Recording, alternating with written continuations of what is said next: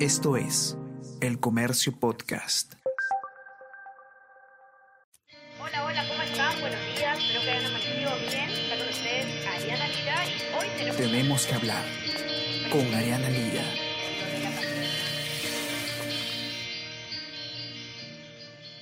Hola a todos, ¿qué tal? ¿Cómo están? Espero que estén comenzando su semana de manera excelente. Yo soy Ariana Lira y hoy tenemos que hablar de créditos hipotecarios. ¿Por qué? Todos somos eh, conscientes de que el actual panorama político definitivamente eh, está teniendo un impacto directo en, nuestros bolsillos, en la economía. Estamos viendo un tipo de cambio eh, histórico del, sol con el dólar y definitivamente podemos, vamos a poder ver algunos efectos de esto más notables que otros. ¿no? Uno de los efectos que, genera, que se genera con, este, eh, con esta incertidumbre y que podemos ver, de, digamos, de manera más palpable en este momento son los créditos hipotecarios. ¿no? Es, digamos, una de las consecuencias que nos trae eh, más, más velozmente esta, este contexto de, eh, de mucha inestabilidad eh, política y económica.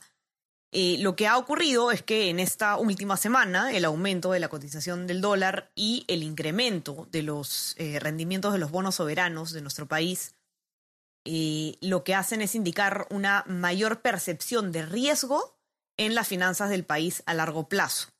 Y uno de los mercados que se impacta con este deterioro es eh, en la credibilidad es el inmobiliario. ¿no? Entonces vamos a ver eh, cómo los costos de financiamiento en, el sector inmobiliario se, podrían incrementar con, esta alza del dólar y con esta incertidumbre política, y cómo es que funcionaría o, cómo es, digamos, que, se, que se desarrollaría este, este incremento. Está con nosotros Israel Lozano, periodista de economía de Diario El Comercio, quien ha hecho una nota al respecto y nos va a poder contar a detalle todo lo que yo seguro he explicado muy mal, porque me cuesta entrar a estos temas, pero para eso está Israel que nos va a explicar a detalle eh, de qué se trata pues este efecto que probablemente veamos en, en el corto o mediano plazo. ¿Qué tal, Isra? ¿Cómo estás? Bienvenido. ¿Qué tal, Ariana? Y no, lo has explicado bastante bien. Creo que es lo que, lo que todos podemos percibir también, es esta alta incertidumbre que estamos viviendo eh, en el país, la que desata, por supuesto, consecuencias en el plano económico, ¿no? Así es. Cuéntanos un poco, Isra, a raíz de este informe que publica el comercio con IPE,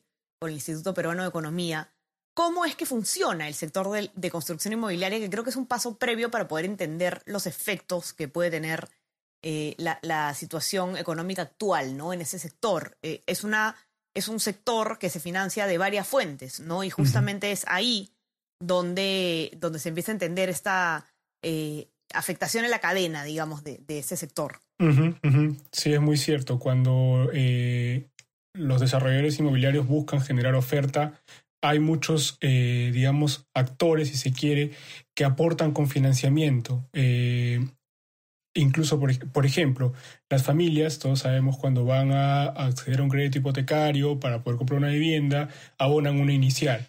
Eh, los bancos realizan préstamos. Es decir, hay varios actores que, digamos, intermedian en este mercado y los cuales, eh, al estar hablando de transacciones y de depósitos y montos, por supuesto están son susceptibles a cualquier incertidumbre que se vive en el país.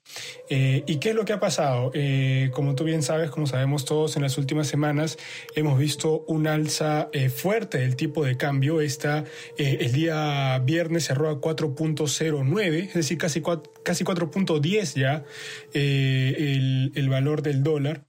Eh, vamos a ver qué pasa al cierre de hoy. Pero sí, cuando el dólar aumenta, eh, y la inflación la tenemos tan alta, por supuesto que las personas, los bancos, el sistema financiero al momento de entregar eh, créditos no tiene contemplado estos escenarios altos de costos que por supuesto llevan a incrementar costos también al crédito final, a la tasa de interés y a los plazos. Eh, que es un poco lo que se vislumbra que ha pasado en otros países y que, según el informe de IPE que, que presentamos hoy, podría tener también un escenario, eh, digamos, aquí en el Perú, ¿no? Que es, estamos viendo ya casi que se configura todo para que la incertidumbre que se vive impacte también en el mercado crediticio hipotecario. Uh -huh. Entonces, hay, hay, digamos, una, evidentemente una menor confianza que uh -huh. eh, termina eh, desencadenando en un aumento de las tasas de interés de, hipotecarias, uh -huh. ¿no? Eso es básica, básicamente lo, lo, que ocurre en este caso. Sí, sí, y, se repasan dos ejemplos muy claros que creo que, que son muy importantes de mencionar para entender qué es lo que podría pasar en nuestro país.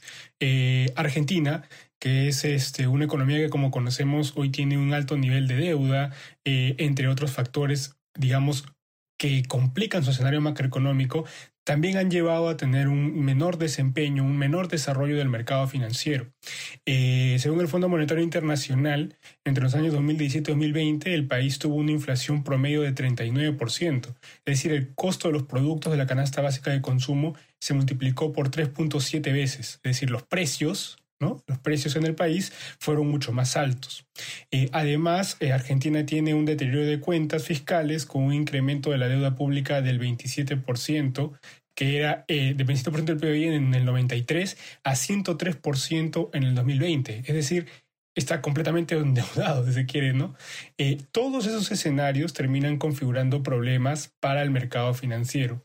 ¿Qué es lo que se ha vislumbrado ante ese bajo nivel o problemas que tiene Argentina como economía? Que eh, el saldo de los créditos al sector privado como porcentaje del PBI, es decir, para hacerlo más claro, el número de préstamos que se da al sector privado, llámese personas o empresas, se ha mantenido en 13% en los últimos 15 años. Esto está muy por debajo de lo que se ve en otros países, como Chile, que es 76%, o Colombia, que es 40% la gente no toma créditos, para ser más específico, ¿no? ¿Por qué? Porque son caros, porque, no, porque los bancos al momento de prestarlos también evalúan eh, miles de escenarios, incluido el económico nacional, para poder ver cuánto plazo te doy o cuánto costo te doy, ¿no? Entonces todo eso se configura, eh, digamos, de esa manera. Eh, Ahora, igual la participación de los créditos de vivienda eh, se redujo de 20% a 6%. 20% fue entre el 2000 y el 2003 y a 6% en el último quinquenio, entre el 2016 y el 2020. Es decir, ha bajado radicalmente, ¿no? Eh, el otro escenario que se, que se plantea también es el de Bolivia, en donde además eh, que tiene una economía, digamos, que está en un débil desarrollo, eh, implementaron tasas de interés, un tope a las tasas de interés de 6.5 para los créditos destinados para vivienda de interés social. Esto lo que ha hecho es que eh, el porcentaje de créditos, digamos, que se, que se haya entregado para este tipo de productos se haya reducido también sustancialmente y las reprogramaciones y eso es importante, la reprogramación implica que la persona no ha tenido la, posibilidad de pagar su préstamo y han tenido que reprogramar sus pagos. Eh, aumentó eh, de 13.6 en diciembre del 2019 a 15.9 en junio. Estamos hablando en junio del 2021. Entonces estamos hablando de un incremento fuerte de morosidad, ¿no? ¿Qué quiere? Para hacer un resumen, Ariana, y no, y no cargar de tantas cifras, las economías pasan por estas dos economías, Argentina y Bolivia, pasan por, por, escenarios muy complicados macroeconómicos, lo cual impacta en la capacidad de las familias también para poder pagar créditos y por consecuencia los bancos meditan bien a qué plazo dan, a qué costo van a dar también los préstamos a las personas, ¿no? Así es. Ahora, Isra, otro, otro tema eh, importante, tú que has puesto de ejemplo a, los países eh, vecinos, ¿no? Eh, hablemos un poco de qué es lo que ocurre en Perú, que está también en el informe de, IP el Comercio. Eh, en general, el mercado, en el mercado crediticio, ¿no? ¿Cómo es que ha ido en los últimos 20 años este mercado para tener una idea? Sí, sí, y eso es, eso, es, eso es muy importante de mencionar porque en los últimos 20 años hemos tenido un crecimiento sostenido como economía y fundamentos sólidos macroeconómicos que por supuesto se traducen en una solidez, en una buena salud del sistema financiero y a consecuencia de una mayor entrega de créditos a las personas. ¿no? Eh, para ser específico solo en el tema eh, hipotecario, se ha incrementado en más de 16 veces eh, el saldo de créditos que se destinan para este fin. de, de 3.300 millones ha pasado a 56.000 millones en mayo de este año. Estamos hablando de que si se están desembolsando créditos, las familias tienen la posibilidad de acceder a ellos, es decir, tenemos un mercado bastante sólido y en crecimiento. ¿Qué es lo que podría pasar, digamos, ¿no? ¿Qué es lo que trata de advertir el IPE? Es lo que hemos visto eh, en, las, en otras economías, que la incertidumbre retraiga eh, este, esta posibilidad de poder seguir colocando créditos por parte del sistema financiero. Porque, por supuesto, tú vas a dar un crédito que, como nosotros sabemos, dura este, los créditos hipotecarios son de 20 años, eh, entonces no sabes qué va a pasar con la economía en 20 años. Y por supuesto eso reconfigura el costo. Entonces, ante esa incertidumbre, que es la que vivimos, o se retraen los créditos o se reducen los, los, este, eh, los números de préstamos entregados o simplemente se encarecen advirtiendo o, pre, o, esperando que en el futuro el escenario que vivimos simplemente se agrave. ¿no? Son cosas que pueden suceder en el mercado que advierte el informe de IP hoy. Así es. Para los que nos escuchan y quieran leer este informe, que está muy completo y muy interesante, lo pueden encontrar, ya saben, en nuestra versión impresa, los que tienen acceso, y si no, por supuesto, en nuestra web elcomercio.pe. También no se olviden de revisar, bueno, en general toda nuestra web, porque tenemos todo todas las novedades eh, políticas eh, sobre coronavirus en Perú y el mundo y más. Así que manténganse conectados al comercio.p. Y también, por supuesto, ya saben que nos pueden encontrar en nuestras plataformas para escuchar este podcast y muchos otros más. Estamos en Spotify y en Apple Podcast. Y también no se olviden de suscribirse a nuestro WhatsApp, El Comercio Te Informa, si es que quieren recibir lo mejor de nuestro contenido a lo largo de del día. Isra, te mando un abrazo enorme, qué gusto conversar contigo de nuevo después de tanto tiempo. Mm. Y nada, eh, que a seguir cuidándote tú y, todos los que nos escuchan también. Así es, Ariana, cuídate mucho y muchos saludos a todos los que nos escuchan también. Que tengan un buen día. Cuídense todos y que tengan una excelente semana. Seguir cuidándose. Conversamos. Chao, chao. Chao, chao. Esto fue Tenemos que hablar